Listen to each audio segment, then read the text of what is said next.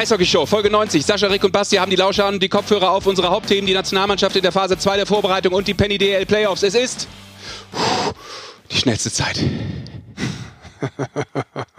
Ja, hat er sich wieder was einfallen lassen. Bravo, bravo. Jetzt war gar nicht so leicht, mich da jetzt nicht zu versprechen, Leute. Ja, war gut. Hallo da draußen. Was ihr nicht wisst, wir haben das schon fünfmal aufzeichnet. Erst beim sechsten Mal ist es jetzt äh, wirklich. Und deswegen ist er auch zu spät gekommen, heute eine halbe Stunde, weil er das weiter einstudiert hat, so lange im Auto noch. Das habe ich früher bei, bei Ia Richter gelernt, in der Hitparade. Der hat auch mal so schnell. Eine Disco hieß es. Ja, egal. Ich, ich, Hello out there. ich kenne es noch. Elia Richter. Ja, du kennst ihn noch. Barbara Salisch kenne ich auch. Leute, geht's euch gut? Da draußen, ich frage nicht euch. Ich wollte unsere ZuhörerInnen fragen. Ja, die werden aber nicht antworten. Ja, ist richtig, aber deshalb kann man ja trotzdem Interesse bekunden. Einfach Aber freundlich vielleicht, sein. vielleicht anders. nicht auf die Art und Weise. Apropos schnellste Zeit. Leute, wir kommen heute mit einer äh, turbointensiven Folge so mittendrin. Was haben dich heute? Mich haben Leute- kommst du mir schon wieder jetzt in mein Intro Ja, rein? weil du die ganze Zeit auf den Deckel kriegst und ich möchte mich da mal in aller Form entschuldigen, weil mich Leute gefragt haben, ob das bei uns eigentlich tatsächlich, jetzt das sind ja nicht so viele Leute in den Stadien, aber trotzdem werde ich andauernd überall von, auf diesen Podcast angesprochen. Und dann äh, war die Frage tatsächlich jetzt, wo ich viel im Stadion mal wieder bin, Ja. ob das eigentlich wirklich so ausmacht ist, dass du immer auf den Deckel kriegen sollst. Und dann habe ich gesagt, doch, ich nehme das eigentlich gar nicht so wahr. Und jetzt nach 60 Sekunden in diesem Podcast muss ich sagen, doch, das ist so und ich möchte Ja. mich auch mal ganz förmlich entschuldigen. Ja, ja. Und es ist so ausgemacht, aber du weißt es bloß nicht, es war zwischen Basti und mir so ausgemacht. Jetzt wisst ihr da draußen, warum ich keine 1,80 bin. Ja. Wenn du immer einen oben drauf kriegst, dann geht's irgendwann immer Es war, tiefer. der, es war der Wunsch von unserem Producer, ähm. Herrn Magenta. Der hat sich das gewünscht. Und ist der Zirkus noch so klein? Einer muss der August sein. Ja. Oder der Deppelbur, wie du zu sagen pflegst. Deppelbur, ja. Nehme ich gerne an, diese Rolle, weil ich auch äh, irgendwo schon in mir selber auch schauspielerische Fähigkeiten entdeckt Ja. habe. Den Humoristen in dir, der weckt es natürlich, wenn wir dich ein bisschen kitzeln. Sascha, wir danken dir. Aber das Schöne ist ja auch, ähm, ich habe so ein breites Ego, das äh, macht mir gar nichts aus. Weißt du? Das prallt ja alles an mir ab. Dann ist ja gut. Dementsprechend können wir jetzt anfangen mit der Folge Gerne. 90. Leute, es ist gar nicht mehr so lang. Irgendwann sind wir bei 100. Dann lassen wir uns hier was Tolles einfallen. Dreistellig. Aber das, das wird erst dann im nächsten, in der nächsten Saison passieren, vermutlich. Dann nehme ich Konfettis mit. Wollen wir, bevor es Ich reingeht. Mann, jetzt! Ein Mark Forster holen wir uns da. Und der Wer? spielt live hier in diesem Studio. Ich lasse Konfetti für dich fliegen. ja. Alter, das kenne ich nicht. Und, Und, Lena der, tanzt dazu. Oh ja. Und der, und der, Von was sprecht ihr da? und der, und der äh, Sash muss davor die ganzen Konfettis über zwei Wochen vorher mit dem kleinen Tacker, der da vorne steht, mit dem kleinen Locher Muss ausstechen? ausstanzen. Dann darf er sie schmeißen und dann aber auch wieder zusammenfegen. Ja, das ist wie, das mache ich. Das ist wie bei Aschenputtel, weißt du? Wo die Ja. immer früher diese Linsen da lesen musste, wie das heißt. Sascha Ja. Brödel. Und am Schluss, am Schluss ist sie trotzdem. Die Prinzessin. Ich sehe dich Queen. auch als Die Queen. Prinzessin. Ich kann es dir sagen, wie es ist. Für mich bist Ich du wollte nur sagen, hinten Prinzessin. scheißt die Ente sozusagen. Ja, Ja. Sascha auf der Erbse oder welche? herrlich. Also komm, lass den Podcast jetzt starten. Podcast hier. Lass den Podcast jetzt starten und ich sage euch, wie es ist. Es ist der Eishockey-Podcast. Die Eishockey-Show. So ist es. Und jetzt würde ich wirklich mal thematisch Macht die Sache angehen wollen. Tief ich? einsteigen. Okay. Bevor wir über die Halbfinalserien auch reden, weil wir sind ja jetzt so mittendrin. Wir zeichnen heute mal am Dienstag auf und das ist ja mittendrin auch in der, in der Halbfinalserie, aber wir müssen natürlich nochmal den Flashback wagen Richtung Viertelfinalserien. Und ich würde schon gerne mal alle vier Serien kurz mit euch besprechen wollen. Ähm, Start vielleicht bei der Serie, die die kürzeste war, in einer eh sehr kurzen Serie mit Best of Three, war selbstverständlich ähm, das Ausscheiden und der Erfolg ähm, dementsprechend für die Panther aus Ingolstadt gegen den EHC Red Bull München. Äh, Goldi, wir waren ja auch vor Ort Ja, an diesem ruhmreichen Tag für Ingolstadt. ähm, grundsätzlich muss ich sagen, also, ich Also schon 2-0 erstmal die Serie ausgegangen, für Ja. alle, die das nicht mehr wissen. oder erst später eingestiegen sind.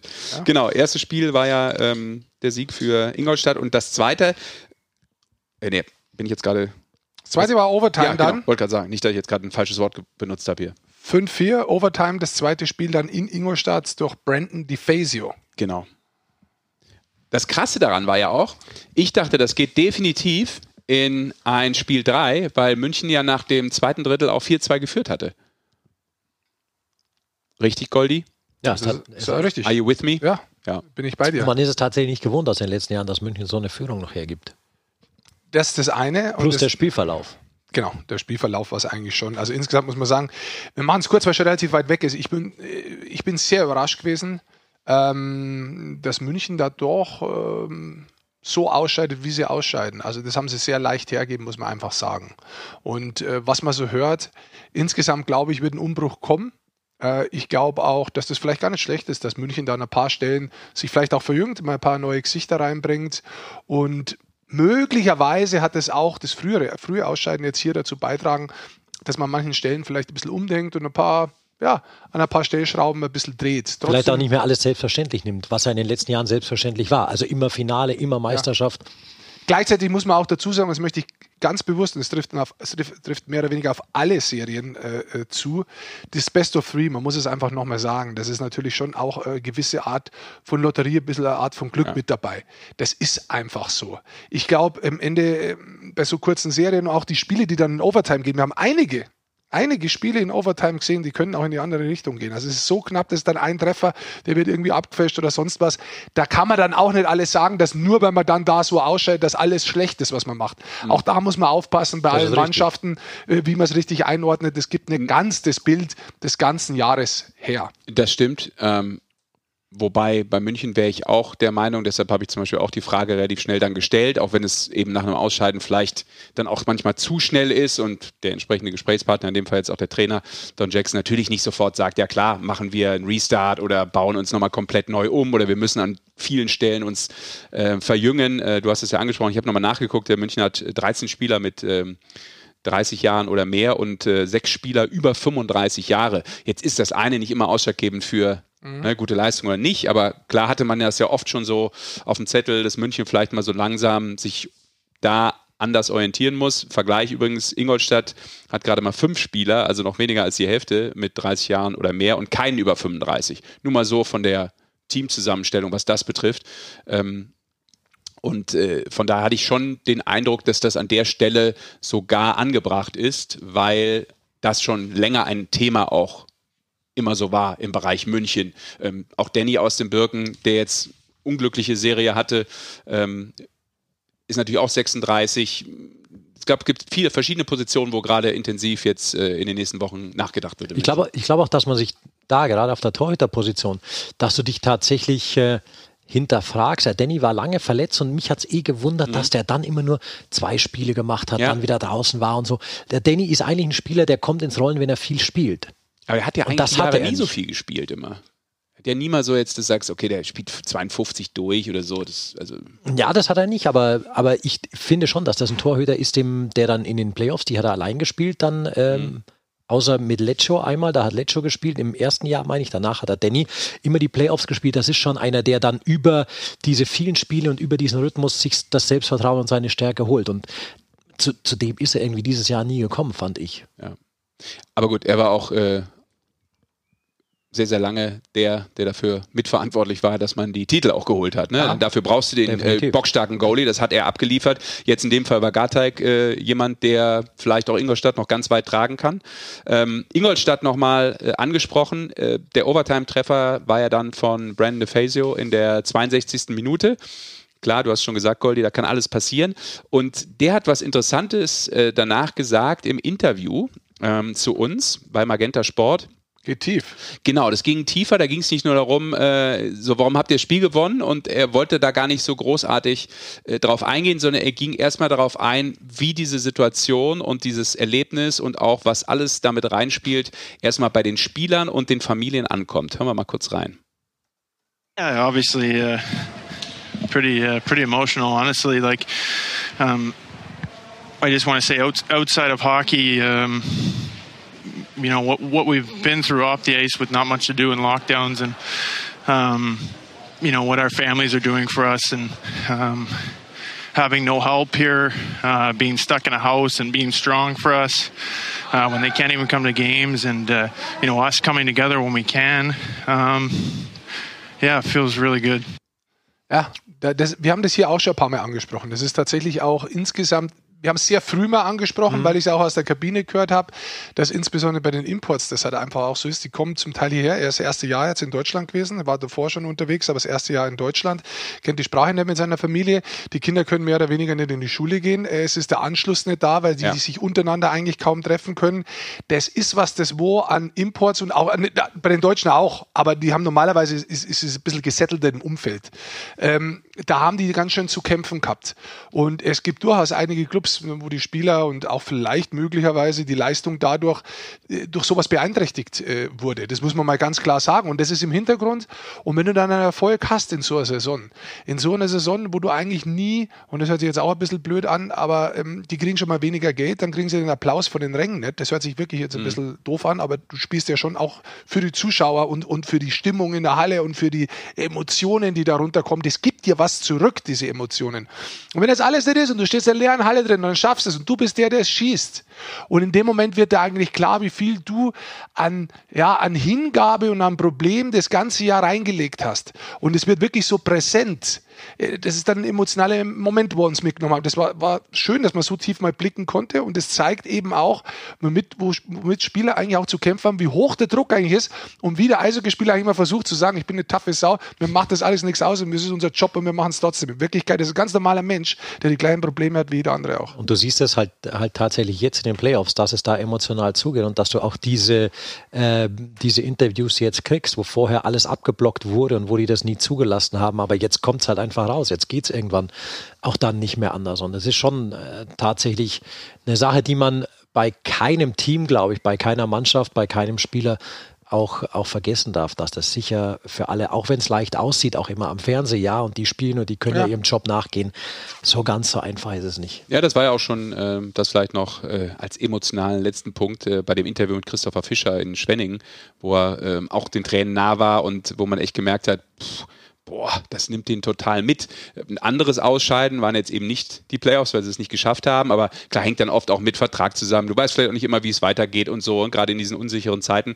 Aber ähm, ja, ich glaube, diese, diese, dieses was du eben auch gesagt hast, Rick, dieses, dieser Ballast, der abfällt, mhm. der fällt halt anders ab oder, oder er äußert sich ganz anders, als wenn du jetzt eine, eine, normale Lebenssituation hast. Und das trifft sicherlich, da bin ich voll bei dir, auf die Menschen, die von wo ganz anders herkommen, komplett anders nochmal zu. Ja, es, ist, es betrifft die Deutschen auch. Jetzt schauen wir mal, gehen wir mal einen Schritt weiter. Es sind ja dann drei Spiele in Spiel 3 gegangen. Bremerhaven gegen Wolfsburg, Mannheim gegen Straubing. Da kommen wir gleich noch dazu, weil das mhm. war echt Mega. verrückt, was da passiert ist. Und auch die Eisbären gegen Iserlohn. Und Iserlohn schafft es auch noch, im dritten Spiel in Berlin 2-0 zu führen. Also das ist schon, das ist schon Wahnsinn gewesen. Also das erste Drittel war insgesamt verrückt. Also an diesem, an diesem äh, dritten Spieltag vom Viertelfinale, da haben wir mal so drauf geschaut. Ich bin in Mannheim gesessen, äh, wie da die Spielstände waren. Das hast du schon gedacht gehabt, so, what the fuck ist hier los? Ja, ja. ja ähm, Aber dann kamen ja noch die White-Festspiele. Ja, ja, Oder, oder, oder die Pavel Groß Festspiele und andere Festspiele sind dann noch kommen. Aber du siehst das auch insbesondere bei Iserlohn. Ich glaube, Iserlohn hat einen Trainer noch gewechselt, weil sie unbedingt dieses Jahr ins Viertelfinale kommen wollten. Ja, sie sind da wirklich reingegangen, der Hommel ist selber runter an die Bank. Ähm, das war echt, glaube ich, auch für Iserlohn, obwohl keine Zuschauer da waren, war das eine ganz wichtige Saison, weil sie einen Weg gezeigt haben, dass sie sagen, hör mal zu, wir haben irgendwas geschaffen, dass wir Erfolg haben können, auf das wir aufbauen können, dass wir uns ein bisschen einen Namen gemacht haben, die Sponsoren zumindest zufrieden gestellt haben und den Zuschauern was gegeben haben, dass sie, wenn wieder Leute rein dürfen, dass sie dran glauben können. Und dementsprechend emotional war zum Beispiel auch äh, Christian Hommel da im Interview. Und auch wenn man das Sportliche hinten anstellt, ist es dann natürlich doch wichtig, wenn du in diesen Playoffs dann stehst. Und dann äh, weiß natürlich auch jeder, vielleicht auch durch diesen Modus, war oder ist die Chance auf den Titel nie so groß wie in ja, diesem Jahr, auch für kleine Clubs. Ja, ja, du hast es angesprochen, lass uns mal reinhören äh, bei Christian Hommel ähm, nach äh, der Serie gegen die Eisbären. Also, was ich sagen muss ist, und da kann man mir wirklich in der Hose scheißen auf gut Deutsch, aber ähm, hier ist etwas Brutales zusammengewachsen und die Leute, die kriegen das leider außen nicht so mit und es, es, es tut mir in, in der Seele weh, dass, dass man am Seiler See dies nicht hautnah miterleben konnte. Ich glaube, da, da, ist was passiert irgendwann in der Saison. Ähm, das, war, das war unglaublich, das war viel Arbeit, aber die Jungs sind immer wieder zusammengerückt und äh, haben sich äh, gerade in den letzten Wochen so stark verkauft und da kann man einfach nur den Hut ziehen. Deshalb ähm, natürlich sind wir traurig, weil ich glaube, wir haben Berlin äh, Paroli geboten. Ähm, wir haben heute wirklich äh, hervorragend angefangen, aber irgendwann sieht man einfach, wenn fünf, sechs Leute angeschlagen sind, äh, drei, vier Leute draußen sind verletzungsbedingt. Äh, der Kapitän musste leider von Bord gehen. Der ist jetzt mit seinem Paddelboot nach Berlin noch gekommen und hat uns unterstützt. Ja, das, das, kann man wirklich nicht so wirklich in Worte fassen. Ich bin einfach sehr, sehr glücklich darüber, wie wir uns verkauft haben, gerade ähm, in der zweiten Hälfte der Saison. Ich bin glücklich, dass wir den Leuten was zurückgeben konnten und äh, wir werden jetzt das erstmal sacken lassen bei einem kühlen Pilz, was wir uns mit Sicherheit verdient haben. Wir werden das alles Revue passieren lassen, analysieren und wie gesagt, ähm, wir werden stärker wiederkommen. Ähm, das war was ganz Besonderes und es sollte hoffentlich ein guter Start sein in die Zukunft. Ja, interessant. Und auch da nochmal, ähm, das, was wir gerade schon besprochen haben, kommt da deutlich nochmal raus. Aber dann doch das Aus für Iserlohn im äh, Viertelfinale gegen die Eisbären aus Berlin. Sind wir gespannt, wie Iserlohn zurückkommt. Aber wir machen den nächsten Schritt und müssen natürlich auch noch über das Megaspiel sprechen. Oder die Serie, Mannheim-Straubing. Das war wirklich Du warst auch da, Goldi. Ja. Spiel 3. Das war brutal cool. Also ich habe es nur auf dem Schirm gesehen und habe versucht, immer auf zwei Geräten hin und her zu switchen, dass ich beide Spiele, die noch liefen, auch so im Blick habe. Aber Mannheim konnte ich natürlich dann irgendwann nicht mehr so die Augen von lassen. Äh, 3-0 Straubing bis zur 50. Minute. Ja, also insgesamt muss man mal sagen, im ersten Drittel Straubing viel besser im Spiel, hatte mehr vom Spiel, griffiger, bessere Effizienz. Ähm, griffiger ist das neue Inwort im Sport. Ja, das hat da gut passt. Nehme ich nicht so oft her. Abgreifmentalität. Aber das ist so in, da in den Zweikämpfen, das ist für mich griffig, kann ich dir kurz definieren, für ja, dich, kannst bitte. du mitschreiben. Das ist in den Zweikämpfen so. bissig, also griffig, kommt mhm. aus bissig mhm. bei mir. Und ähm, gierig. Und noch was, ja. Das, wo ich aber noch nicht weiß. Jetzt überlege ich mir noch. Auf jeden Fall. Mischst du das mit kompakt? Kompakt stehen? mehr kompakt stehen die wenigsten. Das sage ich zum Beispiel nicht, sondern wenn, die bewegen sich ja. Also griffiger ist für mich auch immer fokussiert. Hm, griffig hat schon was, äh, die waren sehr nah dran an allem. Die waren sehr, ähm, haben schnell reagiert, die waren äh, besser in den Zweikämpfe, die waren, die waren, die waren einen Ticken schneller bei allem. Waren auch, waren auch bissiger bissig, bleib dabei. Normal helfe ich dir ja immer aus, aber ich finde es jetzt geil, wie du versuchst, diese Begriffe zu erklären. Ja, ich habe da ein klares Bild vor Augen. Also dieses, dieses erste Drittel Verstrauung mhm. passt da so hin. Im zweiten war es ausgeglichen, würde ich insgesamt sagen. Und dann stellt Pavel Groß um. Also von der Spielweise. Also er hat dann einfach zwei Außen in neutrale Zone vorgeschickt. Einer ist meistens rumgestanden, einer hat sich bewegt, um da einfach ein bisschen mehr Platz zu schaffen. Und dann hat Straubing damit Probleme gekriegt. Straubing hat damit Probleme gekriegt, weil auf einmal die Geschwindigkeit besser kommen ist. Das geht aber so sieben, acht, neun Minuten weiter und die schießen immer noch kein Tor. Dann ist Power Break und eine Strafzeit für Straubing. Und ich denke mir schon, was coacht der da drüben so auf? Ich schaue immer, normalerweise schaue ich immer auf die Bank, bei egal wer spielt, Bloß die Trainer stehen meistens halt einfach rum, weil da einer wahrscheinlich noch mit dabei stehen muss. Aber so richtig viel Coaching sehe ich sehr selten. Coaching hat für mich auch ganz wichtig, möchte ich auch mal sagen, nichts miteinander schreien zu tun. Also das, das ist ja oft so, dass der Fan sagt, also oh, wärst du kein guter Coach, ne? Der ist, der ist ja, der ist ja so äh, äh passiv, der, der schreit überhaupt nicht rum. Ja. ja, du musst da nicht zwingend rumschreien, wenn die direkt vor dir stehen.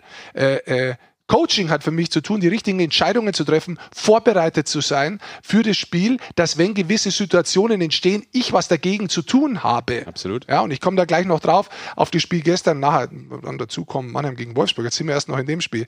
Und ich schaue darüber und denke mir so, was, was hantiert der da rum? Und ich habe, der Powerbreak war gesagt, hab, geht mal bitte auf die Tafel, ich möchte sehen, was er zeichnet.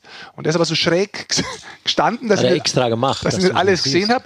Und ich habe nur gesehen, dass er in der Mitte vorm Tor einen aufzeichnet hat zusätzlich, wo er immer auf die Seite geht und ich zähle nach und denke mir, das sind sechs, ja, nee.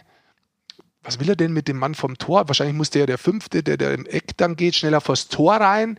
Ich bin gar nicht auf die Idee gekommen, elf Minuten vor Schluss bei der, bei der Strafzeit, dass es wirklich sechs sind und er zeichnet dem sechsten Mann seine Positionen auf, was der zu tun hat da vor dem Tor. Mhm. Auf welche Puxe geht. Das bin ich nicht drauf gekommen. Ja. Dann Bulli, Torhüter runter, Scheibe sicher, sechster Mann geht aufs Eis. Bums, Mannheim schießt das erste Tor. Kannst du machen. Ich habe danach mit vielen gesprochen, ich habe mit Torhütern gesprochen, ich habe mit Stürmern gesprochen, ich habe mit Leuten äh, gesprochen, die zum Beispiel Überzahl spielen. Total unterschiedliche Meinungen. Ja, total unterschiedliche Meinungen. Ein Stürmer, der Überzahl viel Spieler hat mal gesagt, gehabt, ja, das musst du ja nicht machen. Wir hätten ja dann da zwei Minuten über, also nicht von der Mannschaft, sondern hast ja zwei Minuten Überzahl, kannst du erstmal 1,30 abwarten und dann am Schluss den noch ziehen. Vielleicht schießen wir ja schon 1,30, muss das Risiko nicht gehen. Gibt ja kein Icing, wenn man es probieren würde, da von hinten rauszuschießen. Und wären dann vier. Genau. Er macht's aber, zieht's durch. Ich hab's, muss ganz ehrlich sagen, ich habe das in dem Moment nicht auf dem Schirm gehabt, hab's dann auch sofort erkannt, dass er geht, kommt. Gut, bei 10 kann ich. Und dann Bis sechs. Schießt er den, den ersten Treffer. Zack, Zack. kurz drauf, Strafzeit. Und dann denke ich mir, wenn du Pavel ein bisschen kennst, dann weißt du, Hat funktioniert. dass er ein, ein, ein crazy mind ist. ja, sag ich mal vorsichtig. Und ich habe nur noch eigentlich auf ihn drüben geschaut. Und ich habe geschaut, ich habe nur geschaut, gehabt, wann er zum Dennis hinschaut. Und dann habe ich schon gesehen, wie er die Hand hoch macht. So zu ihm sagt, warte noch, aber er hat schon so anzeiget, der holt ihn. Und dann habe ich gesagt, ja, der holt den nochmal. Und jetzt kommt, es sind nur noch zwei Tore. Du hast dein erstes Tor. Du hast diesen Schwung. Und dann hast du die Eier zu sagen, möglicherweise schenke ich jetzt gerade das Spiel her oder ich hole mir es jetzt definitiv, dann ist es Schenke ich meins. die Aber. Serie her. Ja, da bin ich raus. Ja. Da bin ich raus, das ist ein Ja, Entscheidungsspiel. genau. Oder ich hole mir es jetzt definitiv, aber ich hole mir es. Und diese Aktion hat dann danach zum zweiten Tor geführt. Und dann war es irgendwo, muss ich ganz ehrlich sagen, irgendwo, glaube ich, du zwei solche Tore schießt, wenn du, wenn du eine Mannschaft dann im Herzen, das ist im Herzen brichst, dann, dann wirst du das Spiel gewinnen. Und, und, und, da muss ich echt, ich muss ganz ehrlich sagen, mir tut Straubing leid, weil diese Leistung, die Straubing da in diese in diesen drei Partien zeigt hat, das war, das war einfach hervorragend, das war herausragend, das war ganz großes Eishockey, auch wie Straubing gegen Ende der Saison nochmal zu ihrer Leistung kommen ist, nachdem sie sich echt schwer getan hat. Hut ab, ganz klares Hut ab. Aber ich muss ganz ehrlich sagen, von diesem Coaching, von dieser Art und Weise, und das ist im nächsten Spiel gegen Wolfsburg dann weitergegangen, da kommen wir nachher dazu, von dieser Art zu coachen, höchsten Respekt. Höchsten Respekt. Ich kenne ganz wenige Trainer, die auch wirklich Coaches sind. Die meisten sind Trainer, die trainieren gut und klopfen der, den, den, den Reihen auf die Schulter, die aufs Eis gehen. Und ja, irgendwann nehmen sie mal Zeit, äh, Timeout, aber das war's dann. Das ist aktives Coaching gewesen, Ja, wie ich es ganz selten Coaching, gesagt ja. habe, das natürlich dann auch noch Erfolg gehabt hat. Ja. Wäre das jetzt in, in die Hose gegangen, hätte jeder gesagt gehabt, so, der Verrückte, was macht er denn da schon wieder? Ja, dann wäre das Ganze andersrum gegangen. Jetzt Das hat ist ein Balanceakt. ja, aber ich glaube, du musst die Eier zeigen. Klar. Du musst die Eier zeigen, erst dann kann die Mannschaft verstehen. Oh, fuck, auf den hören wir besser, ja. Also, Damit überzeugst du auch die Mannschaft. ja, überzeugst, überzeugst ziemlich viele, ja. Ja. Aber das Also ist ja die, die du, Beeindruckst übrigens auch ziemlich viele, auch das, die, ist die aber, danach kommen das sind werden. aber die, die du als erstes in, in der Hand haben musst, die du, die du greifen musst, Absolut. um griffig zu sein. dann auch. Bin ich, Grandes Corones. ja, da bin ich bei dir. Aber ich meine, du es einmal machst, okay. Dass du es zweite Mal machst, Wahnsinn. Dass du da auch noch zweimal Erfolg damit hast, das ist verrückt. Das ist wirklich verrückt. Das ist eins der Spiele. So ein Spiel vergisst du nicht oft. Ich kann mich erinnern, wenn wir das letzte Mal gehabt haben, weil ich dann in Wolfsburg auch gegen Mannheim bei der Serie jetzt bin. Ähm, kannst du dich erinnern? 2015. Dreimal, glaube ich, führt Wolfsburg 3-0. Ja. Insgesamt verlieren sie im Viertelfinale, aber alle vier Spiele, Sweeps sind raus. Die waren dreimal eigentlich schon Sieger von dem Spiel und trotzdem dreht Mannheim dieses Spiel, die ganze Serie. Die gewinnen nicht einmal ein Spiel. Trainer übrigens auf der anderen Seite damals Pavel Groß in Wolfsburg. Das ist was, da erinnerst du dich. An so ein Spiel wie das erinnerst du dich. Das sind Spiele, die kommen alle drei Jahre vor. Wenn man da dabei sein darf in der Halle, da ist man danach demütig und dankbar, dass man dabei sein darf in der Halle. Und das hat nichts damit zu tun, wer das Spiel gewonnen hat, sondern diese Energie zu spüren, wenn ein Spiel bricht, wenn sich das dreht, das fühlt sich, das fühlst du von unten, das betrifft dich, das, das ist unglaublich. Also das ist wirklich, das ist fast tiefer, als wenn du selber mit dabei bist auf dem Eis. Magisch. Es ist, es ist ein magischer Moment tatsächlich. Das ist, das ist das, was die Sportart hat, wo du hat es im Fußball auch schon gegeben, dass sie in Verlängerung dann hinten nach nochmal zwei Tore schießen und so weiter. Aber das ist ganz, ganz selten. Das ist der Moment, wo dich die Sportart so tief berührt, wo du dir denkst so, holy shit. Mit dieser Leidenschaft darfst du vielleicht jetzt ganz kurz mal die Turntables hochziehen, damit wir nämlich einspielen, was nach diesem Spiel Pavel Groß zu sagen hatte. Oder Darf ich- nicht? Darf ich noch eins sagen, Ja, ganz kurz? Nochmal. In der Hauptrunde, ich weiß, es war jetzt relativ lang. Ah, ich in der Den Hauptrunde, nehme ich, wenn ich mal irgendwie Probleme habe, hole ich mir den als Strafverteidiger. Ich wollte gerade sagen, vor Gericht kannst du Ja, ihn auch ja. brauchen. Ja. Ich dich raus. bin viel bucht momentan. Das geht sich schlecht aus. Sei aber froh, sei froh. Vor Gericht könnte ich noch ein bisschen was machen. Ich wollte eh schon mal Da rechts. warst du eh noch nie. Bist eh so der Hast Jurist. du eine Ahnung? Nein, du nein, aber Juristentyp ich meine, so als Juristentyp warst du und du warst vielleicht schon mal vor Gericht, aber jetzt äh, noch nie mit Plädoyer selbst gehalten. Also Hast was du denn eine jetzt? Ahnung? Was hast du auch schon gesneakt. Weiß ja gar nicht, wo ich was um mich rumtreibe. was, Äh, was kommt denn noch? Das gleiche hat er übrigens in der Hauptrunde schon mal gemacht. Gegen Berlin. Und da haben sie den Treffer bekommen. Finde ich auch lustig, dass er es dann trotzdem wieder macht. Der Unbeugsame. Ja, auch das ist, glaube ich, Gegenstand in seiner Aussage. Oh, ja, dann hören wir es uns Also besser an. da kannst du das aber auch alles jetzt schon mal vorkauen, bevor wir es dann hören, original vom Protagonisten. Und äh, nach diesem Spiel und diesem äh, dicke Eier-Move, so habt ihr es, glaube ich, auch genannt, äh, on air von Pavel Groß, da zweimal Eier aus Stahl. Ja, Eier aus Stahl, zweimal Endras zu ziehen in dieser Situation. Daraufhin hat ihn dann der Kollege, Kollege Lüdecke bei Magent- Magenta Sport angesprochen. jemand gesagt, dass Sie ein Genie sind, Herr Groß. Denn ich glaube, das waren heute zwei Geniestreiche, dass Sie so früh zweimal den Torhüter gezogen haben. Ja, aber was soll man da schon zu verlieren? Ich meine, wo bist du? Da bist du. Ähm, hat man nicht zu, zu verlieren gehabt. Wir haben auch kein Momentum gehabt die ganze Zeit. Eigentlich äh, war das besser im letzten Drittel, aber wir müssen irgendwie ein Momentum kreieren und äh, manchmal ist es ein Check, manchmal ist es ein ähm, ja, 6 gegen 4 auch in dieser Zeit. Wir haben es probiert eigentlich drei Wochen, vor drei Wochen ungefähr noch hier und das war gegen Berlin, das ist, ist in die Hose gegangen und äh, heute haben wir zwei geschossen. Ich sage, Genie ist nicht der Coach, Genie ist die Mannschaft. Die Mannschaft hat das gemacht. Hat das, äh, meine äh, Statistik ist heute Katastrophe. Also von daher maximal, maximal plus null. Also die Mannschaft hat hervorragend und eigentlich gemacht, ja. Da hat der Lüders danach gesagt zu ihm, ach, jetzt machen Sie sich doch nicht so klein, der Groß.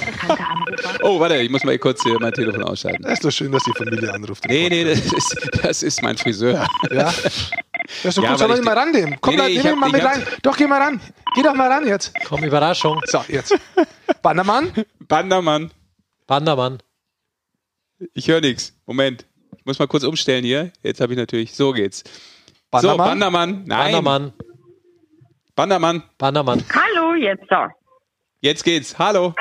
Hallo, ähm, ich wollte nur noch mal nachfragen, ob Sie ähm, schon abgehört haben, was ich draufgesprochen habe.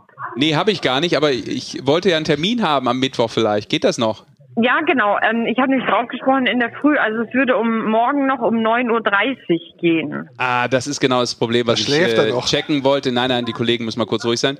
Ähm, weil ich erst um 10.45 Uhr äh, einen Testtermin hätte. Ähm, wir können es auch später machen. Es wird auch noch um 12 wird auch noch gehen. Ja, 12 reicht doch easy, weil 10.45 bis 12, das geht sicher aus. Das dauert ja nur 10 Minuten. okay, dann machen wir doch Aber dann würde ich, dann würde ich den wahrnehmen und dann Mhm, morgen um mit, 12. mit dem negativen Test zu euch kommen. Genau, perfekt. Super, trage ich ein. Lieben Dank. Super, danke. Ciao. Bis Ciao. Dann. Ciao. Tschüss, machen Sie es gut. Bis bald. Ich so, gehst du immer noch zu dem Hundefriseur auch? Selber? Nein, in dem Fall ist das jetzt ein Friseur ähm, Für Hunde. Bei mir im Ort, weil äh, Der hat kein, dein Ort hat keinen Friseur. Hallo.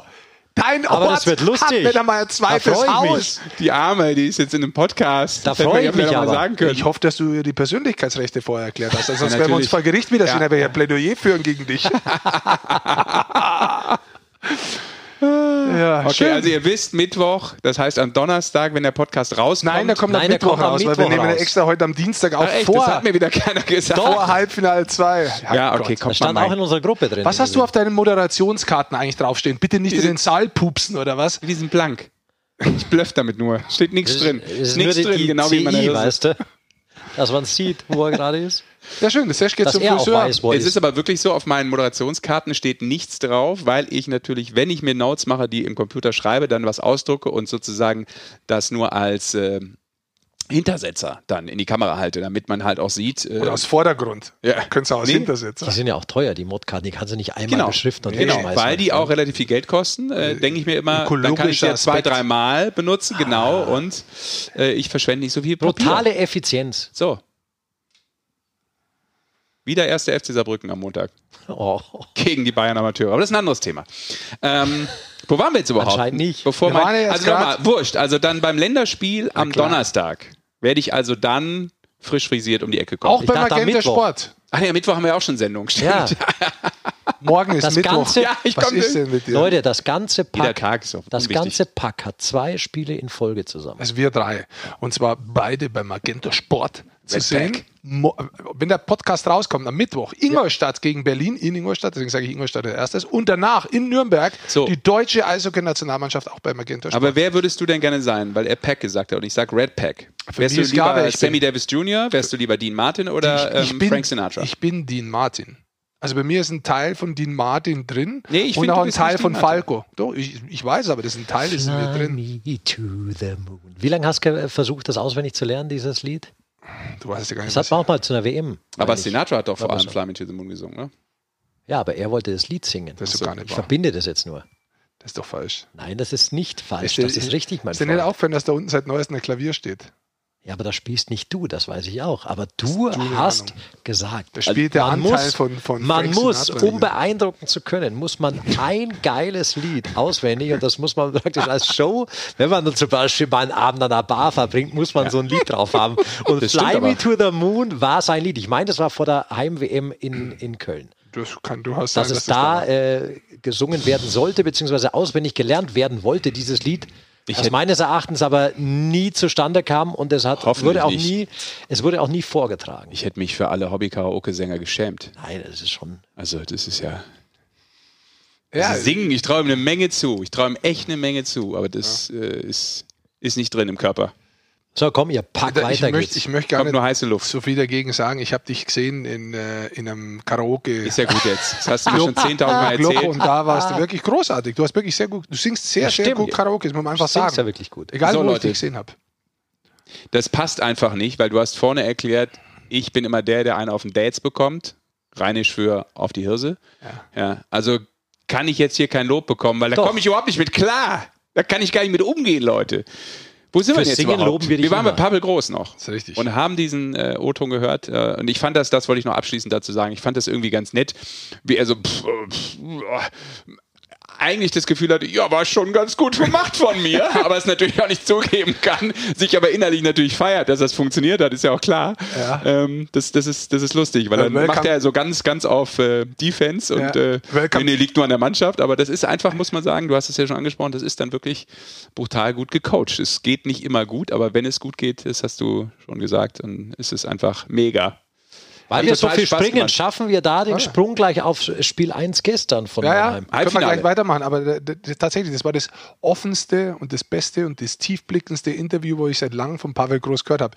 Der hat richtig aufgemacht, dem ist echt was abgefallen. Der war echt froh. Er war auch wirklich geil drauf, dass das funktioniert. Ja. Er hat sich aber selbst ein bisschen angehört, dass es 40 Minuten nicht funktioniert hat. Ich war auch ein bisschen überrascht, dass, dass, dass Mannheim da eigentlich sehr tief kommt, mit den Stürmern von hinten versucht, so kompakt zu kommen. Hast du zu dem Zeitpunkt ein bisschen Straubing in die Karten gespielt. Und ähm, erst dann, wie er es umgestellt hat, mit dem Spiel auseinanderziehen, die, die, die, diese läuferischen und spielerischen Komponenten ein bisschen mehr auszuspielen, ist, ist da das Spiel auch ein bisschen ins Wanken kommen.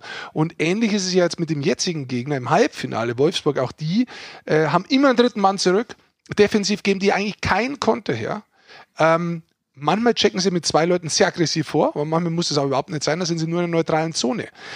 Da hat man, und jetzt kommen wir gleich eins weiter, da hat man gestern zum Beispiel nach zehn Minuten, hat Pavel gesehen gehabt, hm, das mit dem Aufbau in der neutralen Zone wird schwer. Erstes Powerbreak, sofort nur äh, äh, Aufbau umgestellt. Ja, auch das sofort wieder Coaching, das äh, mit einem anderen Aufbau war, wo man danach dann öfter die Scheibe nach vorn gebracht hat und öfter sich festsetzen konnte. Ich, ich wollte noch sagen, das ist halt schon eine brutale Stärke, die die ganze Saison über auffällt. Diese Vielfältigkeit in der Taktik von Mannheim. Und das ist jetzt nicht, weil das jetzt zweimal geklappt hat, wenn wir auf gestern dann noch eingehen, sondern wenn du die über die ganze Saison beobachtet hast. Die können sehr variantenreich spielen. Die haben einfach viele Möglichkeiten, wie du auch sagst, schnelles Umstellen, Spieltaktik verändern, Aufbau verändern, Vorcheck verändern. Die komplette, sage ich sogar, die, die DNA, die die im ersten Drittel spielen, ist im zweiten Drittel wie weggeblasen. Die spielen ein komplett anderes System. Das ist schon, schon hohe Qualität, was die da immer wieder an den Tag legen. Und bevor wir auf das, das Halbfinale gestern kommen, ich hatte tatsächlich das Glück auch zu sehen, äh, Mannheim-Wolfsburg im, in der Hauptrunde. Das eine Spiel, das die hatten, in Mannheim. Und da hat sich Mannheim brutal schwer getan. Und äh, da wurde, hat, haben viele Leute haben mich angesprochen und haben zum Teil gesagt, ja, die Wolfsburger, die stehen doch nur hinten drin. Wieso, wieso gehst du so Ja. auf den ihr System ab?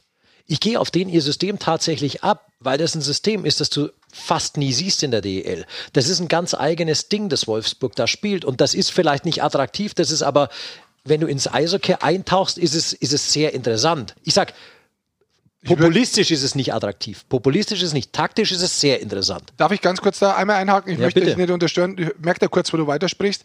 Also ist nicht attraktiv, möchte ich äh, mit dem Spiel gestern widerlegen. Es gibt nämlich Phasen, da passiert wenig. Aber die Qualität von Wolfsburg ist trotzdem spielerisch so da, dass sie auf einmal einen Pass rausschlagen, wo sie einen Alleingang haben, wo sie auf einmal einen Pass schlagen, wo sie einen allein vom Tor haben. Und wenn man sich die Torchancen, die Top-Torchancen anschaut, hatte gestern Wolfsburg mehr Top-Torchancen alleine im Slot vor Dennis Endras als die Mannheimer äh, im Gegenzug vor dem Tor von Strahlmeier. Also die absoluten Top-Torchancen. Also das heißt, man muss es ein bisschen durchbröckeln. Ja, das war auch so überfallartig, ne? Und dann hast du schon Genau. die aushebeln können. Natürlich ist es nicht so aufbauend und nicht so spektakulär. D- So, ich da, genau da äh, wollte ich auch wieder einhaken. Das ist geil. nach außen hin nicht spektakulär. Wenn du aber äh, so ein bisschen dich mit Taktiken und so beschäftigst, dann ist es sehr wohl spektakulär, weil das auch ein, ein Alleinstellungsmerkmal tatsächlich von dieser Mannschaft insgesamt ist, die Art und Weise, wie die spielen.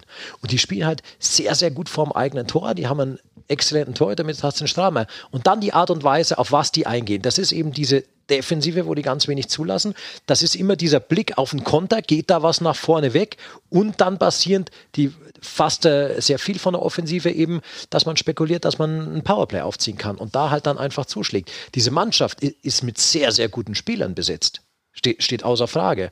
Man hat hin und wieder das Gefühl, finde ich, bei Wolfsburg, dass da auch ein paar Spieler vielleicht nach vorn noch mehr machen wollen, als sie dann dürfen. Aber indem sich jeder in dieses äh, taktische Korsett da auch einfügt, ist es einfach sehr interessant und auch für Mannheim sehr schwer zu bespielen, dieses ganze Ding Wolfsburg. Ja, da sind wir jetzt auch schon äh, drin in der Halbfinalserie.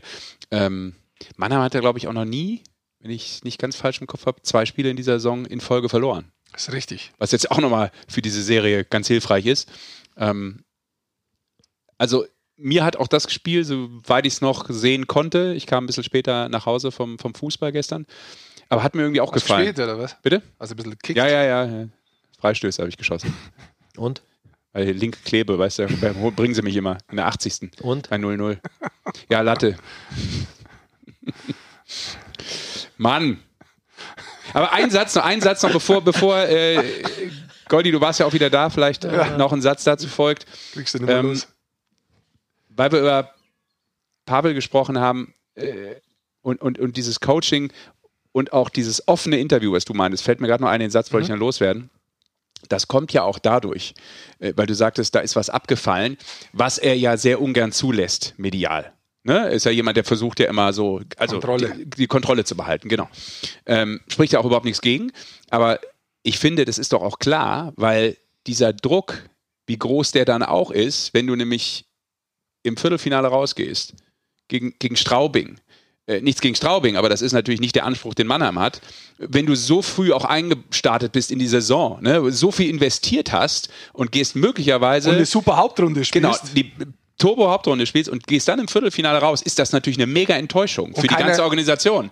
Und keiner spricht mehr über die Hauptrunde, wie geil die Genau, war. genau. Und deshalb war dieser Druck schon ein besonderer, finde ich. Und deshalb ist das auch klar, dass auch da vielleicht mal sich irgendwie was löst. Und es war auch interessant zu hören. Und ich sage dir auch eines, jetzt nachdem ich das äh, Best of Three so ein bisschen verfolgt, finde ich es wahnsinnig spannend, weil ähm, du merkst, dass der Favorit, also der, der besser platzierte, äh, einfach mehr Druck hat. Der kämpft eigentlich fast mehr mit sich selbst und dann kommt der Gegner noch dazu. Durch das Best of Three macht sich der zum Teil und auch Spieler so viel Druck selbst, weil sie wissen, sie müssen in kurzer Zeit die Leistung abrufen. Sie haben nicht die Möglichkeit mehr zu sagen, okay, jetzt haben wir eins verloren, so Watzki. Ja, dann kommt ja noch eins. Und auch wenn du es nicht zulässt, du hast diese Panik im Hinterkopf Der- als die, Favorit. Die Natürlich ist da hast du und ich glaube, das ist, de- das ist das Spannende, warum alles momentan so eng ausgeht. Ja, genau. Weil sich der, der Favorit mehr Druck selbst macht und dann kommt natürlich noch der Gegner dazu, der sagt, hey, ich kann locker aufspielen. Aber ist ja ganz kurz, vielleicht ist es unsere Chance. Und ich glaube, dass der mehr Energie daraus zieht, als wie im Viertelfinale zumindest, als wie jetzt hat man sich darauf eingestellt im Halbfinale. Ich glaube, das ist jetzt nicht mehr ganz so krass ist, aber wie der andere äh, äh, Druck sich selbst macht. Ja, klar. Hätte ja auch ähm, schnell so laufen können, dass die Top 4 der äh, Hauptrunde rausgehen. Ne? Ja. Das hätte schnell passieren Und können. jetzt hast du ja auch zwei komplett unterschiedliche äh, Halbfinals. Ja, lass Also uns mal der- über äh, Mannheim Wolfsburg direkt mal reden. Ja, da, ganz kurz vor, so. vorab mal einmal. Äh, Du hast mit Berlin gegen Ingolstadt ein sehr spielerisches, Halbfinale. Also das sind zwei Mannschaften, die spielen eigentlich fast gleich. Die mögen äh, den schnellen Pass nach vorne, die haben die Geschwindigkeit, die haben Spieler, die wollen mit der Scheibe spielen. Da steht das Spiel mit der Scheibe im Vordergrund. Das sieht man auch an den Toren, die sie erzielt haben. Der eine hat die zweitmeisten äh, Treffer in der Hauptrunde, der Ingolstadt die viertmeisten. Also da ist schon offensive Power da. Die wollen das Spiel mit der Scheibe und die geben sich auch den Raum und da erwartet man auch Tore. So war es auch im ersten Halbfinale jetzt. Und bei Wolfsburg gegen Mannheim war das nicht zu erwarten. Ich, wir haben das auch immer wieder angesprochen, diese äh, Hauptrundenspiele, das eine ist 1-0 ausgegangen, das andere 2-1. Ja, du hast kaum Raum gehabt, du hast wirklich den Überraschungsmoment äh, äh, braucht. Und insgesamt kann man dieses erste Spiel eigentlich mit vier Worten top zusammenfassen. Das ist Endras, es ist Chancenauswertung, Powerplay und Pavel. Und wenn ich es mal nach der Reihe durchgehe, Dennis Endras hatte ein ein verrückt geiles Spiel.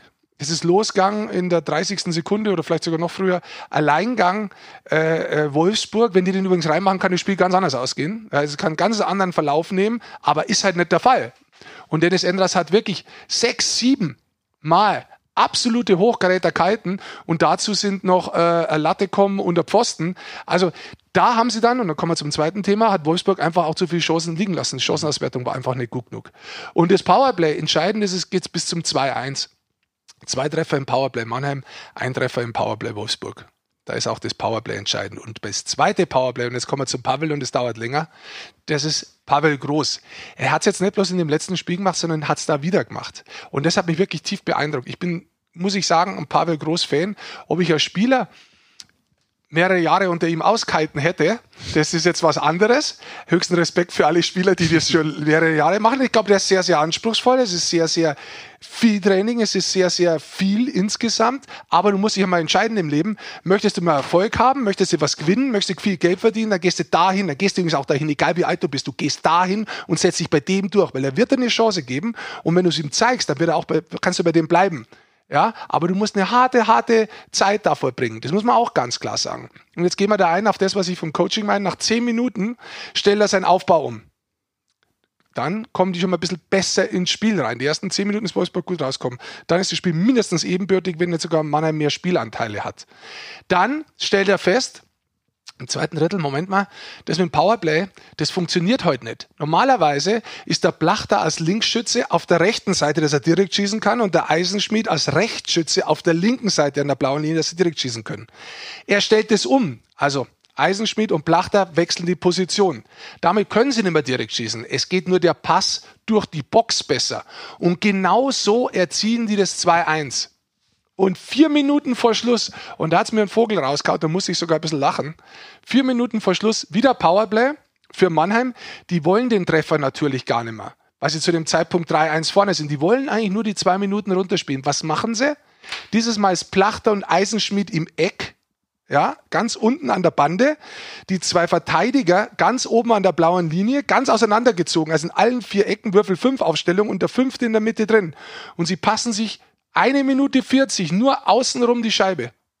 Eine Minute 40 außenrum. Und dann pfeift es auf einmal und ich bin fast erschrocken, weil ich dachte, es ist irgendwo ein Feueralarm losgegangen.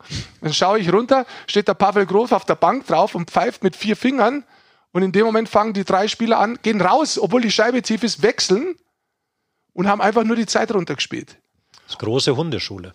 Und da, da, muss man dazu sagen, also, also, das ist, du hast das vorher angesprochen, wie die Mannheimer die Systeme wechseln können. Dazu brauchst du Spieler. Du brauchst ein Material dazu. Also wenn der Pep Guardiola Schalke trainiert, dann spielen die auch nicht besser. Ja, also du brauchst, du brauchst da einfach Leute dazu. Quod era demonstrandum. Du brauchst da einfach Leute dazu. Er dann seine Ausflüge ins Fußball. Dann musste, ja, jetzt steht dann ein paar internationale Turniere an, also das kann ich auch, was die anderen können. Also. Es referiert für Sie Dr. Hockey, der Dr. Sport Goldmann. Dann das zweite ist, du musst es natürlich mit denen durchsprechen. Das dritte ist, die Spieler brauchen den Glauben an dich, dass das, was du machen möchtest, auch wenn da manche verrückte Sachen dabei sind, ich sage das mal ganz offen, dass das Durchschlagskraft hat, dass das, dass das wirklich zum Erfolg führt. Und dann musst du es aber auch exekutieren Execution ist das nächste. Du musst es auch durchführen. Ja, und es muss auch wirklich passen. Und es war das so. Und nach dem, was ich da gesehen habe, muss ich echt sagen, best gecoachtes Team. dieses Jahr für mich. Äh, da kommt es drauf an, in so kurzen Serien, dass du da einen Einfluss hast. Da muss ich meinen Hut davor ziehen. Da möchte ich wirklich sagen, Hut ab von dem, was wir da gesehen haben. Ich glaube auch nicht, dass äh, mit den Aktionen und mit diesen Art und Weisen, wie sich Mannheim da die Siege erspielt hat, dass die noch aufzuhalten sind. Nicht so weit greife ich schon mal vor. Ganz schwierig, ganz schwierig. Ja, ist eine Aussage. Warte, da funktionieren dann auch die Spieler, jetzt kann, ich könnte noch ein bisschen weiterreden, jetzt funktionieren auch die Spieler, wie zum Beispiel Ben Smith. Finde ich total interessant. Ich meine, äh, Ben Da Smith. kommt der Ben Smith ist schon ein sehr guter Spieler. Ja, aber Ben Smith hatte. Ähm, Der hat auch einen schwierigen Saisonstart gehabt. Richtig. Der, der hat das aber auch erklärt. Und da geht es auch um Emotionalität und alles. Das wollte ich gerade sagen. Da Lass es ganz kurz sagen. Saisonstart habe ich extra vorbereitet für diesen Podcast, weil ich ja da auch sehr viel vorher noch arbeite. Nach elf Spieltagen. Wahnsinn, der Typ heute. Aber ich muss mal ganz Wahnsinn, kurz Zwischenfazit. Rick, Goldmann absolut in Der Playoff feiert Form. sich heute selbst. Das ist ja Playoff Form, sensationell. Ladies Ja, and Gentlemen. Das Playoff-Monster dieser Dreiertruppe ist gerade Rick Goldmann. Vielleicht immer, aber müssen wir jetzt auch nicht immer sagen, aber heute ist das. Ich habe selten so viel inhaliert. Eishockey wie, wie momentan und es macht tatsächlich Spaß, auch wenn die Fans nicht dabei zur Seite sind. aber gestellt und jetzt wieder Eishockey inhaliert. Ben Smith, ich wollte da bloß nur ganz kurz Ja, bitte, äh, dir du. Auch länger. Futter geben für deine Expertise gleich. Äh, Dem ben, Affen Zucker. ben Smith nach elf Spieltagen ein Tor und ein Assist. Ein Tor und ein Assist und die hat er, das Tor und das Assist hat er am ersten Spieltag gemacht. Das heißt, danach hat er zehn Spieltage null Punkte geholt. Der war aber vorher auch in Schweden. Der hat die Saison ja äh, in Schweden starten dürfen, auch von, von den Adlern aus, weil er einfach spielen wollte. Und hat dann trotzdem auch gesagt, es war echt schwer, da wieder in Deutschland zu starten, allein emotional. Ohne den macht es zum Beispiel fertig, ohne Zuschauer zu spielen. Ja.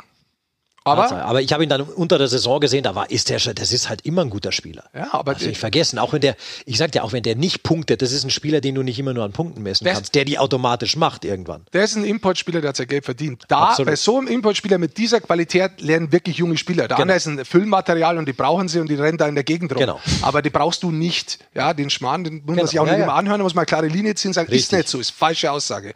Das ist wirklich einer und der verdient nicht umsonst mit am meisten in der deutschen Eishockey-Liga, weil er bei den wichtigsten Spielen da ist. Wir schauen uns den Siegtreffer Power äh, äh, Overtime an, ähm, den der Kremmer offiziell für Mannheim erzielt. Die Verzögerung, da reinzugehen, mit der Scheibe abzuwarten und in dem Moment, wo die Beinchen aufgehen vom Verteidiger von Straubing, legt er seine Rückhand ins Tor rein, wo der Kremmer dann noch berührt. Das ist einfach der richtige Moment und du hast es gemerkt, der ist immer mehr in Fahrt kommen und dann im letzten Spiel zwei Tore, ein Assist von, von vier Treffern, drei beteiligt, da, da sind halt dann die Spieler da und die sind gefragt und die willst du. Und auch bei diesem Overtime-Tor, das ist halt nicht zum Tor geschmissen von dem Ben Smith, sondern wie du sagst, da passt der Moment, da Ja. passt, wo der hingeht, von wo der den, den, den Puck spielt, wann der den Puck spielt und in welche Richtung der den Puck spielt. Das, das macht alles Sinn. Das ist ein Spieler, der das kann. Und du brauchst so einen Spieler momentan, weil du darfst auch nicht vergessen, ja, der war mit der punktbeste Spieler, der hat in der Hauptrunde zwölf Tore erzielt, aber David Wolf ist zum Beispiel raus. Also das heißt, die, die dahinter stehen, die müssen kommen und so eine Spieler müssen da sein. Jetzt ist Hochtaler auch noch verletzt raus, in der Verteidigung fehlt ihnen Lechtivori. Also da kommt schon auf so einen Spieler wie Ben Smith drauf an und ich habe es immer wieder gesagt. Und da kommen wir dann nachher gleich zur Serie von Ingolstadt. Du brauchst bei so kurzen Serien, in diesem kurzen Zeitraum insgesamt, um Meister zu werden, brauchst du bloß einen geilen Torhüter und du brauchst zwei Stürmer, die extraordinary scoren. Und dann hast du die Möglichkeit, absolut real Meister zu werden, weil es so kurz ist. Das heißt, du kannst eigentlich auch mit der Feuerwehr spielen. Du kannst mit der Feuerwehr spielen. Und Doug Shedden, wenn wir dann nachher dazu kommen, ist meiner Ansicht nach Feuerwehr Hauptmann. Grisou. Ich will Feuerwehrmann werden. Ja, ja, ist so. Ja, dann lass uns doch über die andere Halbfinalserie kurz auch nochmal sprechen. Ähm, die Ingolstädter führen 1-0 in der Serie, werden wir jetzt hier sprechen, gegen die Eisbären. Ähm, ja, da sind wir eigentlich automatisch, das wolltest du ja sagen, Rick, äh, bei so einem Playoff-Monster und das ist äh, Louis-Marc Aubry Ja, das Spiel für Ingolstadt momentan. Haben wir auch schon ein, zwei Mal thematisiert in Sendungen. 4-3 ist das letzte. Machen wir nur Genau. die letzte Partie. Äh, 4-3 Es ist, gibt die, ja nur die eine. ist die Partie ausgegangen. Hat er ja. 3 plus 1. hat er 3 plus 1, drei Tore erzielt. Und dann schauen wir uns auch an, wie er die Tore erzielt.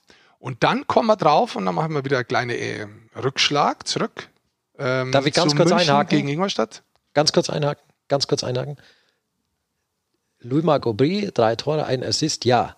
Ich möchte da nicht außer Acht lassen, dass wir ihn nachher nicht vergessen, Wayne Simpson. Ja, und dann haben wir einen Gut. Garteig. Und das sind Gut. übrigens bei zwei Ja, Stürmer und genau. einen Torhüter. Gut. Und damit macht das Ganze wieder Sinn. Und der rote Faden ist da. Gut. Wahnsinn.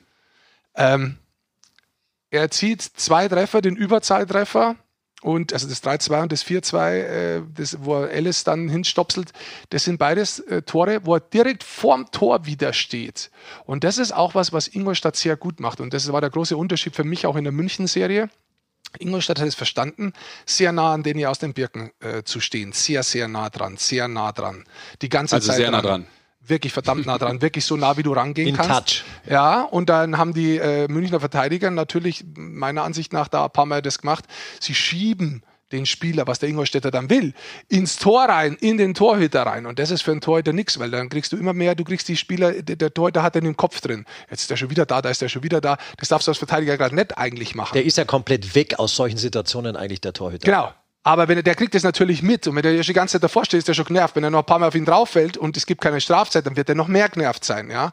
Und auch da ist die Position von Aubry wieder die gewesen, dass er da einfach steht. Der steht da davor, der fällt da ab, da kriegt er die Dinger, da holt er sich einen Rebound, da legt der eine rüber. Das ist seine Position. Da ist, wo Ingolstadt sau unangenehm ist. Sau unangenehm ist, auch gegen Niederberger. Und so kommst du in den Kopf von Torhüter rein. Und Aubry hat, und deswegen habe ich ihn ausgesucht, so ein bisschen eine ähnliche Geschichte wie Ben Smith. Ben Smith, wir haben es vorher gesagt, elf Spiele, ein Tor, ein Assist. Aubry die ersten 15 Spiele, ein Tor, ein Beim Assist. neuen Club, beim neuen Club, als Top-Import mitgeholt. Ein Tor, ein Assist. Und dann kommst du nicht in Fahrt. Das ist absolut richtig. Und wann geht's, seit wann geht's bei ihm bergauf? Seit eigentlich der zweiten äh, Saisonhälfte, ja. Und äh, dann hat es aber nochmal richtig, Mit der Reihe, ne? Richtig Fahrt aufgenommen. Aubry- Palmo und Kaffner war das. Seitdem die drei zusammenspielen, ich habe das sogar mal in irgendeinem Spiel Ja, auch ja. gehabt, habe das gemacht, dass da wirklich ein Spiel gibt, bei dem die zum ersten Mal zusammengespielt haben. Da hat das noch nicht funktioniert. Dann hat das, und der, äh, der Feuerwehrmann, äh, der Feuerwehrhauptmann hat sehr viel rotiert in seinen Reihen, die ganze Saison über. Immer wieder hat er die alle durcheinander und der hat mit dem gespielt. Diese Reihe hat, nachdem sie das zweite Spiel zusammen ge gespielt hat, ähm, das waren, glaube ich, bis Ende der Hauptrunde 15 oder 16 äh, Partien, überragend dann gespielt. Die, das war die einzige Reihe, die er immer zusammengelassen hat seitdem. Ja. Aber jetzt ist sie auseinander, Ja. weil Palmo natürlich rausgegangen ist zu den Playoffs, weil dann alle Imports auf einmal da waren. Natürlich, Und dafür ist aber Simpson reinkommen. Und jetzt schauen wir uns das an, was du gerade gesagt gehabt hast. Wer hat denn drei Spiele Streak bei Ingolstadt? Aubry und Simpson. In drei Spiele Aubry fünf Tore, also in den Playoffs fünf Tore, drei Assists, Simpson zwei Tore, vier Assists. Topscorer eins, Topscorer zwei. Und ähm, das ist das, was ich gemeint habe. Zum richtigen Zeitpunkt die absoluten Top-Ausländer da. Simpson, das ist genau das Gleiche, einer der Top-Ausländer in der äh, deutschen Eishockey-Liga. Und der kommt auch zum richtigen Zeitpunkt voll in Fahrt. Also Und du siehst das halt bei diesen Spielen oder gerade jetzt äh, bei, dem, bei dem ersten Halbfinale, auch äh, mit den Powerplay-Toren, insgesamt zwei Tore im Powerplay. Der Simpson zieht das halt auf. Der Simpson holt sich diesen Platz, den du natürlich auch hast im Powerplay. Und wenn den da jemand nutzt, dann ist es er. Und sei das nur mit den Schüssen eben an Torhüter hin. Und dann hast du einen Aubry da stehen, der da schön einkehrt. Und jetzt geht man noch ganz kurz, was wir meinen mit der Feuerwehr ein. Jetzt, wenn man sich das Ganze natürlich anschaut, Könnte ein Titel sein für die Folge. Die haben- Feuerwehrhauptmann. Das Gute ist für Ingolstadt, dass sie wirklich in zwei Spielen gegen München gewonnen haben, weil da hat es sehr, sehr viel Eiszeit ähm, schon für vier Verteidiger gegeben und Ja. auch für die, wo wir die ganze Zeit drüber sprechen. Die haben richtig mal locht. Jetzt im ersten Halbfinale Bodie 31,59 auf dem Eis, also fast 32 Minuten, das ist unmenschlich. Simpson 22,51 auf dem Eis, Aubry 21,45. Also es sind schon verdammt, verdammt hohe Werte. Ja, wo du sagen kannst, ja, in so einer kurzen Phase kann ich davon ausgehen, dass die Spieler so fit sind, dass sie es durchstehen. Hättest du Best of Seven, wären die im Halbfinale platt. Aber jetzt kannst du es versuchen und kannst das auch gehen. Ja, vielleicht Das einzige Mal wahrscheinlich, das einzige Mal wahrscheinlich, dass du es versuchen kannst. Ja. Ob Aber es über die sechs hält natürlich, also oder die du, die du brauchst, um den Titel zu holen, wird man sehen, aber im Moment geht es noch. Ja, ich, bin- ich bin gespannt. Was ist die Frage, äh, die sich anschließt, was geht bei Berlin? Ne? Also Ja. was, was, können Sie, was können Sie noch entgegenwerfen? Natürlich eine Menge, klar. Jetzt äh, Punkt ist sicherlich äh, interessant. Comeback von Leo Pföderl. Ja, Finde ich ist noch etwas, was man kurz thematisieren sollte. Er hat am 13. April gab es die News Saison aus. Am 26. April ähm, das Comeback.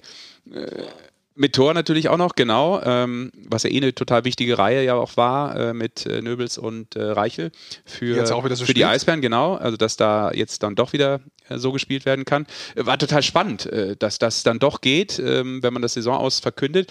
Wir kamen ja so ein bisschen drauf, äh, weil ihr wundert euch vielleicht auch da draußen, dass wir heute nur so unter uns reden, was ja auch mal ganz schön ist, und keinen Anruf haben, sondern nur ein paar eingespielte Sachen dabei haben. Muss ja nicht immer das Gleiche machen. Ne? Wir, können ja auch taktisch ein bisschen variieren, das haben wir auch drauf. Ähm, und das war ja natürlich eine Idee, die wir hatten, dass wir Leo Pföderl anrufen. Und dann, so viel können wir ja aus dem Nähkästchen plaudern, gab's äh, die Info so von Berlin, nee, ähm, der passt, das passt gerade noch nicht so rein, ähm, den würden wir jetzt mal äh, euch vielleicht äh, für die Folge nicht zur Verfügung stellen. Hatte natürlich dann damit zu tun, dass sie selbstverständlich ähm, wussten, dass äh, er zurückkommt und das wollte man so ein bisschen geheim halten. Ähm, ganz spannend, weil erst war es eine Teilruptur, aber offensichtlich ähm, gab es dann doch noch eine andere Diagnose. Ähm, dementsprechend war unsere Anfrage dann natürlich eigentlich genau richtig gestellt, weil man so ein bisschen was rauslesen konnte. Ja. Aber ich finde es auch, ich find's auch ganz, ganz cool mal. Wir könnten, wir könnten wir vielleicht wieder unsere äh, Überraschungsanrufe noch versuchen heute. Aber es gibt ja auch wirklich viel zu reden über Eishockey tatsächlich. Deswegen äh, Absolut. Aber lass uns noch ganz kurz bei Berlin bleiben. auch, Ich ja. kann Wolfsburg zum Beispiel gegen Mannheim nur vorwerfen, die Chancenauswertung, wenn ich ganz ehrlich bin. Also von ihrer Seite her. Ja, hast die du schon hätten gemacht. einfach, nee, jetzt nochmal ganz kurz auf Ja, okay. die da einzugehen, ja.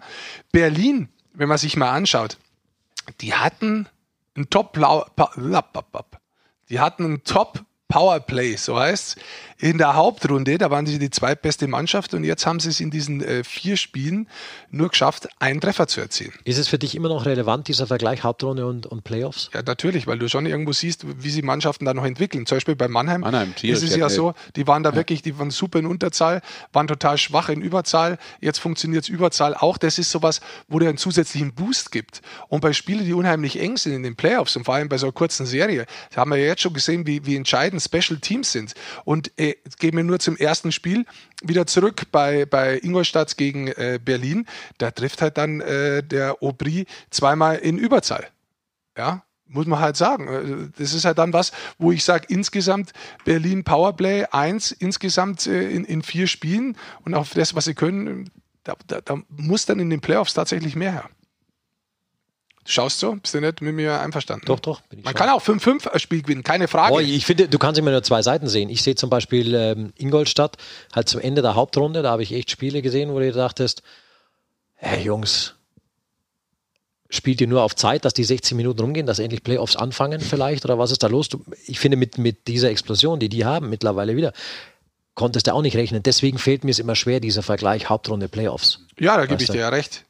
Ich schaue mir es ja bloß insgesamt an, Ja. wo, die- wo die, wo vielleicht Stärken waren insgesamt. Ich gehe jetzt gar nicht auf die letzten Spiele ein. Ja, ähm, ich, ich- gehen wir mal da rein. Föderl kommt wieder zurück, der trifft auch gleich. Äh, ich glaube, dass es unheimlich wertvoll ist für Berlin, dass sie die Tiefe wieder haben, dass sie dann ihre eingespielte Reihe oder ihre Reihen wieder haben. Auf der anderen Seite war jetzt Pöderl auch eine Zeit lang raus. Jetzt hat man sich gerade ein bisschen umgestellt und hat sich auch in einer anderen Reihe gefunden. Jetzt geht's wieder zurück, jetzt muss man sich wiederfinden, aber so ist es halt in den Playoffs.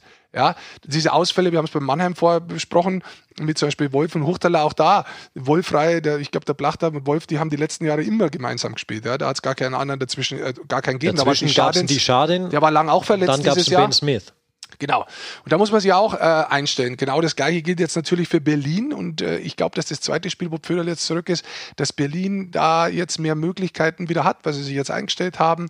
Und ich glaube, insgesamt ist es schon eine Mannschaft, die sich die es immer wieder verstanden hat, sich zu steigern und wenn sie ihr Spielsystem wirklich spielen, also wirklich, wenn sie kompakt in dieser Fünfer-Blockreihe nach vorne spielen und auch zurückkommen, dann sind sie schon, wenn sie ins Rollen kommen, dann sind sie echt schwer zu halten. Also das ist, das wird weiter eine enge, enge Kiste Ich möchte bleiben. da noch auf zwei Sachen eingehen, die so, ein- so ein bisschen durchfallen immer, weil wir oft jetzt mit denen oder über die sprechen, die natürlich treffen, die da groß auffällig sind.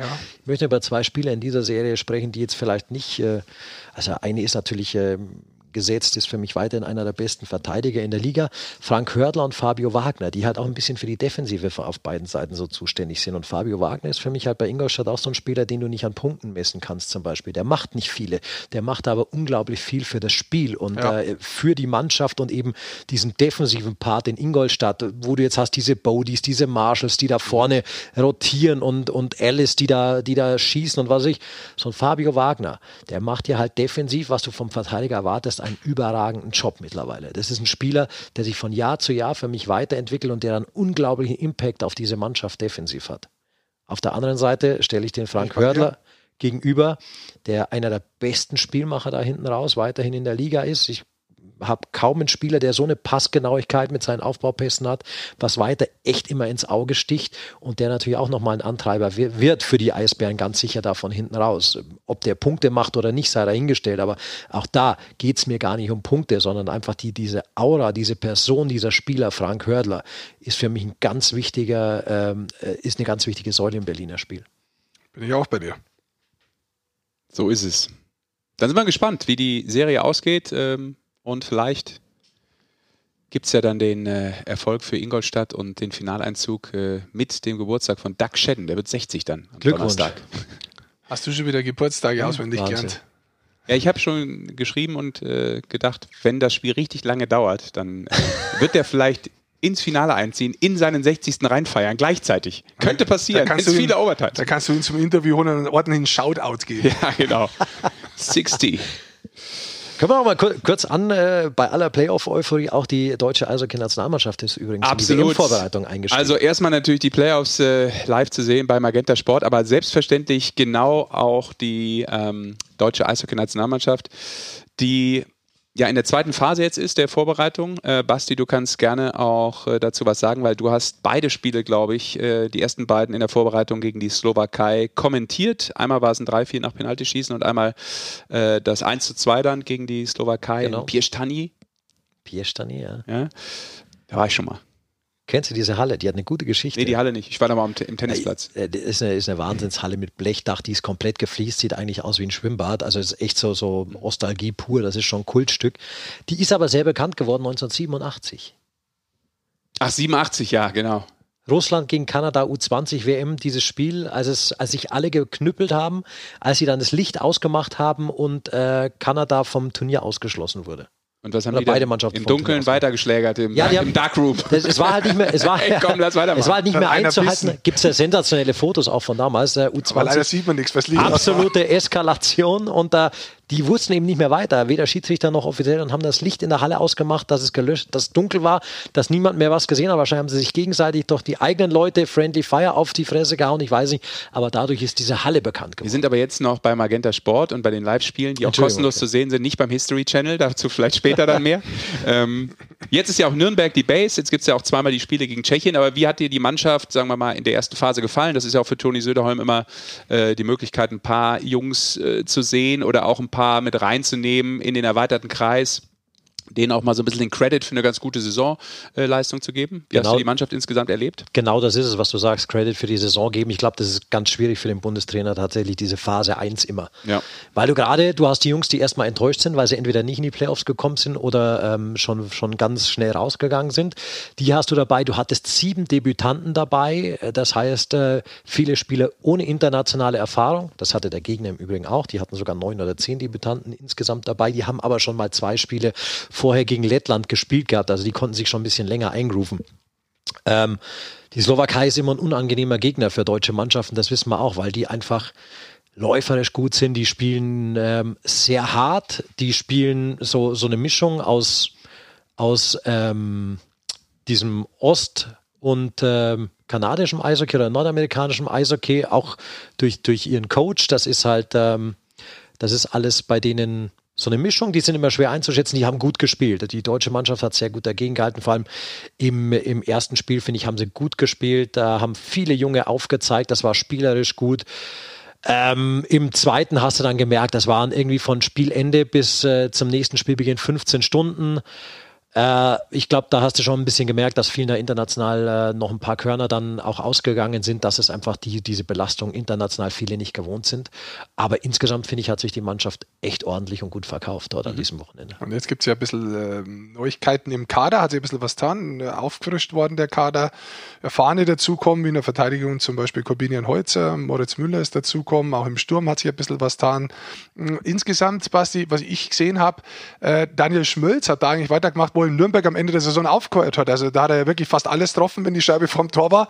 Und bei der Nationalmannschaft ist in den ersten zwei Spielen so weitergegangen. Ja, 19 Saisontore für Nürnberg gemacht, Daniel Schmölz, persönliche Best. Die Einladung war eigentlich klar, dass, dass er mit darf.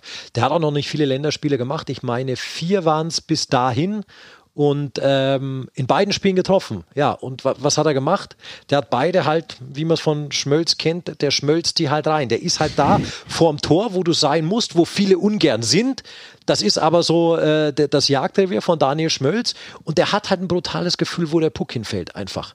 Und da ist er da und dann, dann sackt er halt auch immer ein. Das ist, finde ich, eine, eine, eine Gabe, die der hat, die nicht so viele deutsche Spieler auch haben. Diesen, diesen, diesen unglaublichen Torrichter auf eine andere Art und Weise, wie den jetzt zum Beispiel ein Leo Pföderl oder ein äh, Yassin Elis haben. Das sind ja die drei besten deutschen Torschützen in der DL diese Saison gewesen.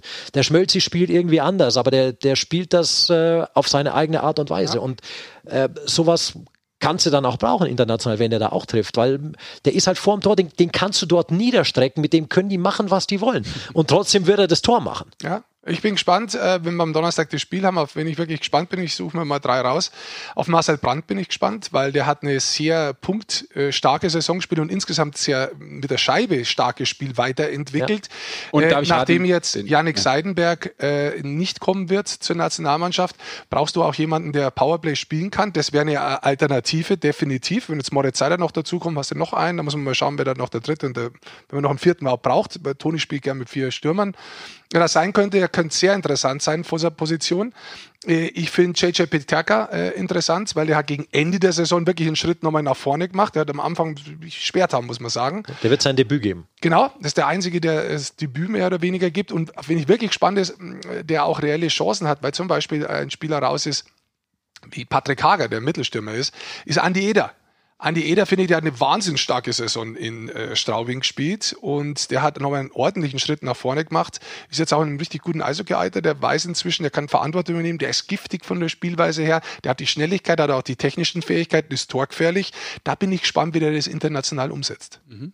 Ja, ich wollte nur sagen, ich tippe darauf, dass du den noch ansprichst. Hast du dann ja auch ich getan. Bin, ich bin auf mehrere sehr gespannt tatsächlich. Ich bin zum Beispiel auch auf Justin Schütz total gespannt ja? äh, bei der Nationalmannschaft. Der hat bislang nur äh, Top-Team, äh, ich weiß nicht, hieß es damals Peking, 2019 auf jeden Fall bei dieser Maßnahme im Februar. Das waren zwei Spiele in Memmingen und Bietigheim. Sonst hat der noch nicht, also der hat noch kein echtes, echtes A-Länderspiel gemacht. Der äh, ist auch und der spielt auch eine, hat auch eine richtig gute äh, Saison gespielt. Da hast du auch gemerkt, Mann, hat der einen Schritt nach vorne gemacht. Ja. Das ist auch einer, auf den bin ich international total gespannt. Guter Punkt. Mhm. Ja, das ist äh, einer auch von den neuen, die dazukommen. Wen haben wir noch nicht genannt? Äh Tiffels. Maxi, Maxi Kastner, also im Tor der noch dabei ist. Klar, äh, Toni Tor. profitiert natürlich auch von dem frühen Ausscheiden jetzt von München. Da konnte er vielleicht auch nicht so mit rechnen. In seinem Kopf waren wahrscheinlich andere Planungen, weil er die jetzt vielleicht nicht im Viertelfinale hat ausscheiden sehen. Und Freddy Tiffels äh, wird natürlich auch dabei sein. Den haben wir noch nicht genannt. Andi äh, Jeneke hört, zum Beispiel auch Richtung Süden geht für den Freddy. Ja, Andi, Andi Jeneke ist, ist, ein guter Punkt. Maxi Kastner. Also es sind noch ein paar, die dazukommen sind. Das haben wir bestimmt haben wir Corby Holzer mit dabei? Ja. Corby ist natürlich ein enormer Faktor für die Nationalmannschaft. Ja. Ja. Jetzt haben wir alle neun Neuen in der Phase 2 genannt. Äh, drei Torhüter, neun Verteidiger, 13 Stürmer. Genau. So müsste es ausschauen. Genau. Und dann gibt es ja auch noch, das auch schon mal vorgemerkt, weil äh, immer kostenlos die Nationalmannschaft für alle, die äh, die Schwarz-Rot-Gold äh, sehen möchten beim Magenta Sport. 7. und 8. Mai dann nochmal die zwei Spiele äh, in Nürnberg gegen Weißrussland. Also nach den Partien jetzt gegen Genau, Tschechien. jetzt haben wir Donnerstag genau. und Samstag zweimal Tschechien. Das schon mal vorgemerkt. Viel los. So ist es. Sehr viel los. Freuen wir uns drauf. Und dann hattet ihr hoffentlich ein bisschen Spaß, ein bisschen Unterhaltung, inhaltlich Input. Und ich würde sagen, das war so 70, 20, 10 heute. Sehr taktischer Podcast heute. Sehr taktischer Podcast. Ja, jetzt, jetzt habe ich nächste Woche noch einen Podcast und dann. Dann machst du was? Trittst zurück oder was? Schon wieder? Was machst du nächste Woche noch für einen Podcast? Aber ah, hier, unseren. Ach so, ich dachte irgendwas, äh, Garten-Podcast oder vielleicht. Nee, nee, nee, ich bleib hier erst. Ich schaue auch, ob ich komme. Vielleicht, ich weiß nicht, vielleicht gehe ich auch schon auf meinen Fußball-Podcast an. Man muss ja weiter. Wie den internationalen Turnieren, ja. Ja, ja klar, ja. richtig. Und ist ja auch eine, eine Trainerstelle frei in Leipzig jetzt. Ja, mit deinem taktischen Verständnis könntest du dann natürlich auch auf nationalem Niveau ja, auf jeden Fall auch, sofort einsteigen. Auch mit der Ablöse kann man jetzt auch einen Rick finanzieren dann. Mhm. Ja. Und ich habe ungefähr die gleiche Tradition äh, im Fußballtrainer-Dasein als wie Leipzig. Als wie? jetzt jetzt, jetzt mache ich einen guten Fußballwitz mal und dann kommt ihr mir grammatikalisch daher. Das ist schon viel, das ist schon zu, boah, komm, jetzt mach die Sendung zu. Das bist du. Du bist an den Turntables, mein Freund. Jetzt schon lange runterdrehen können. Danke fürs Zuhören. Wir melden uns nächste Woche wieder mit äh, mehr Infos zu den Playoffs und auch zur deutschen Eishockey-Nationalmannschaft. Macht Idiots. Ciao. Schnellste Zeit. Hashtag ciao, ciao, ciao.